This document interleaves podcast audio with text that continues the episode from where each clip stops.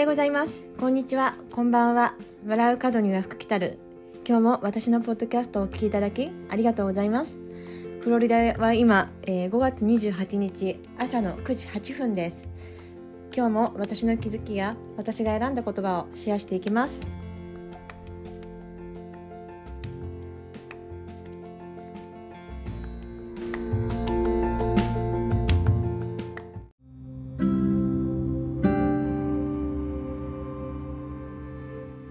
えー、それでは今日も私の選んだ言葉からあのシェアしていきたいと思います。今日は何個かあります。はい、それでは1、人生なんて自分の思い通りにならなくて当たり前。キキキリン。2、成功できる人は思い通りにいかないのは当たり前という前提で挑戦しているエジソン。3、人生は思い通りにいかないらしい。思い通りにいかないものを努力や創意工夫で何とかするのが人生の喜びであり価値である。野村克也。4新しいことをやれば必ずしくじる。腹が立つ。だから何度も何度もやる。本田宗一郎。はい、えー、今日は4つ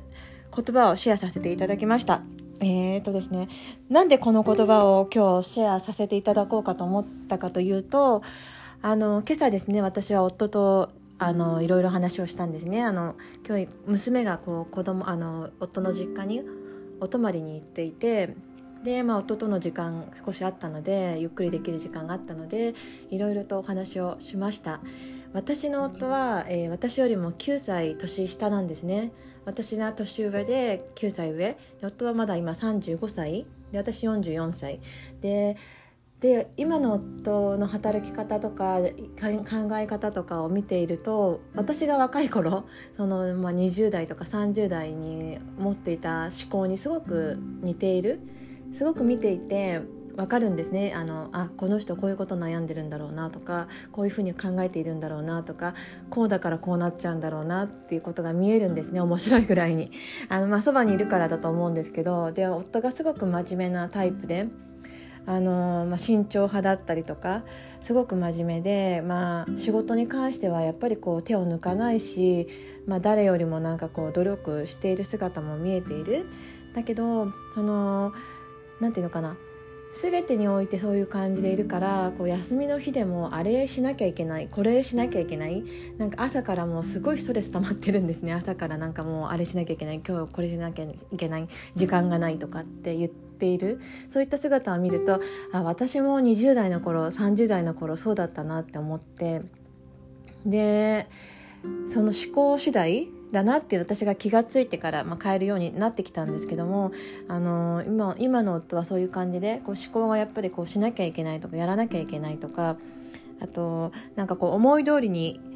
いかないいかないことを受け入れてないんでしょうね多分ね。思い通りに行かせようとするからこうあの何て言うのかな自分の思い通りにいかなかったりとか物事が進まなかった時にすごくイライラするだろうし腹が立つだろうし。で、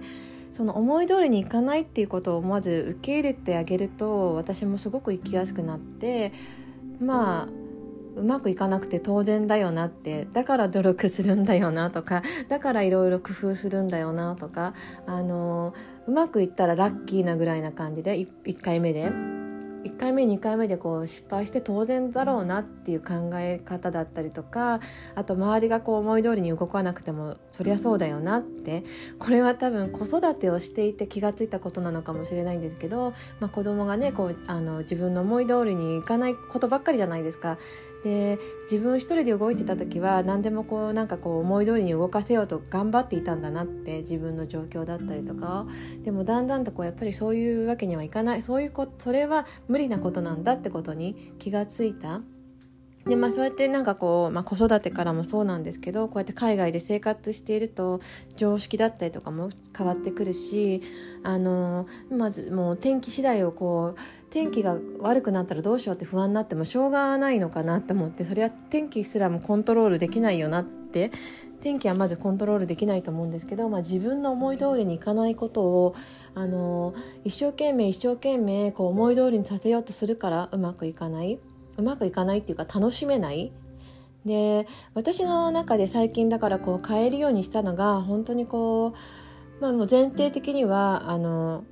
うん、思い通りにいかないだからこうどういうふうにやってやっていったら自分を楽しませられるのかなっていう楽しく考える思考に変えていったんですね。あの何々しなきゃいけないとか何々をやらあや今やらなきゃいけないとかそういう何々しなきゃすべきみたいな考えをやめて何々したいとか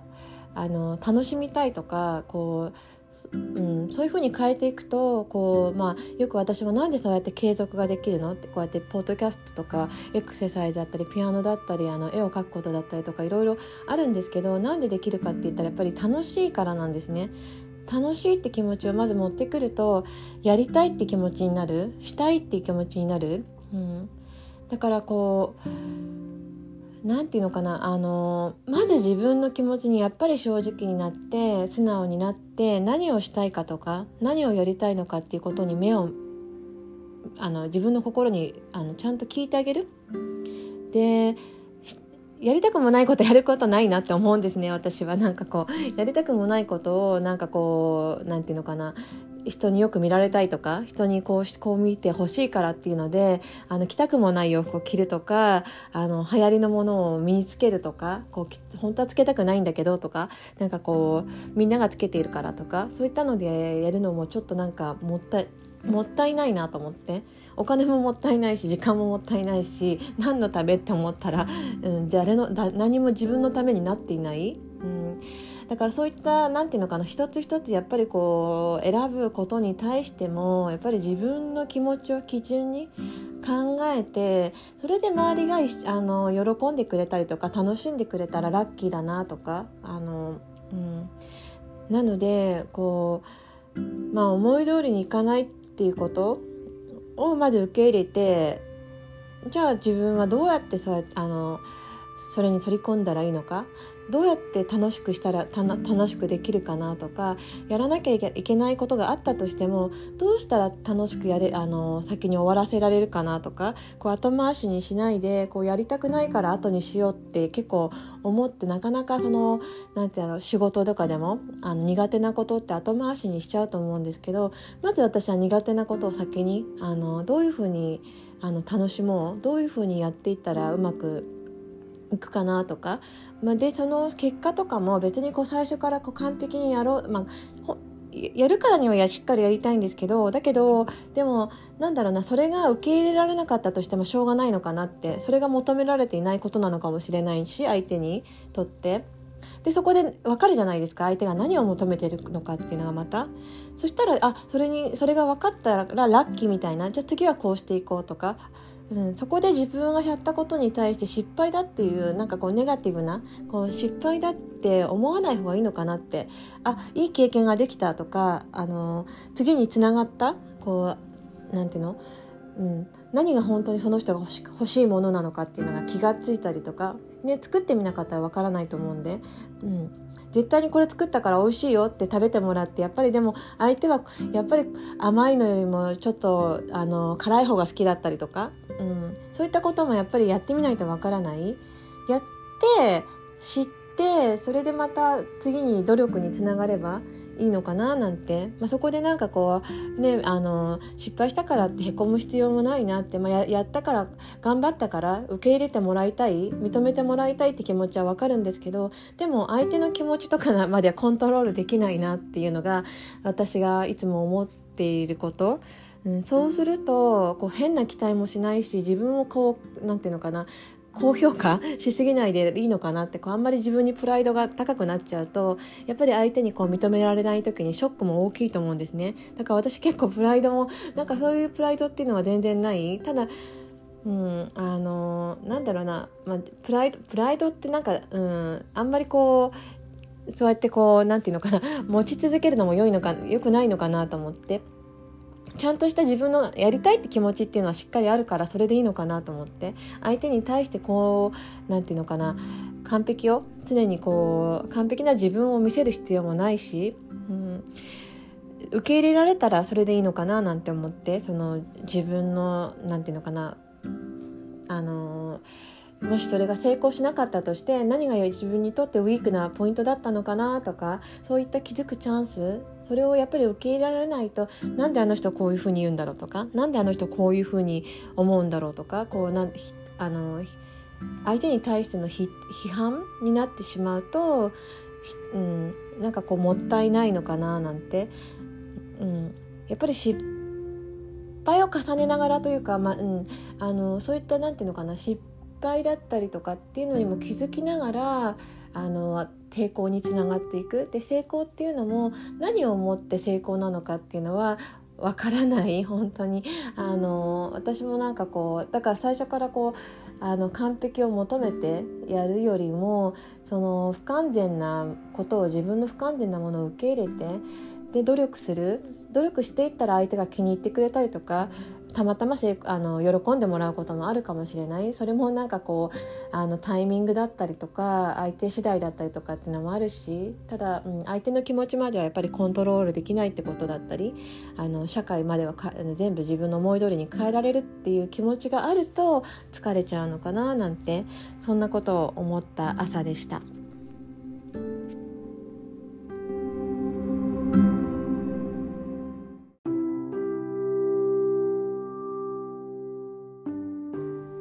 はい、えー、今日も最後までお聴きいただきありがとうございます、えー、フロリダはですね今4連休。子供の学校も、えー、土曜あ金曜日と月曜日がお休みであの4連休なんですね。でそうですね私あの4連休のうち結構4日間埋めようと思えば全部あの埋められるんですけどそれはすごく嫌で最初からもう1週間2週間ぐらい前から私は日曜日1人で過ごしますってことをあの宣言しています、えー、日曜日はこう夫と子供があの家族のパーティーに出かけるんですね。で私はその日は家で過ごす。で、まあ、その前後にも家族とも過ごす日もあるしあのなんていうのかな。そうやってあのコントロール自分のバランスっていうのが私も見えている。ここまで全部入れちゃうと疲れちゃうなってことが 分かるのでなるべくもうその前に疲れる前に楽しく終われるようにというか楽しむことを目的に過ごしたいので私の中ではその日曜日ゆっくり自分の好きなことをするお友達とお話しするとかチャットするとかっていうのは前もって作っておきました。ね、最初にこうやって予定やっぱり予定というか自分のペースを知っているとそういったところで無理しなくていい。で私も無理してまで楽しいとかっていうの嫌だなってあの楽しむ時に楽しみたい。そんな感じでなんか、うんまあ、わがままに聞こえるかもしれないんですけどやっぱりこう自分のペースを知ったりとか自分の好きなことだったりとかにフォーカスしてやっぱり人との時間も楽しみたい。こうべったりいるから、うん、べったりしていればそういった関係、うん、がいいのかって言ったらやっぱりこう親子でもやっぱりこう離れる時間だったりとかお互いが楽しむ時間を作ってそうやってあの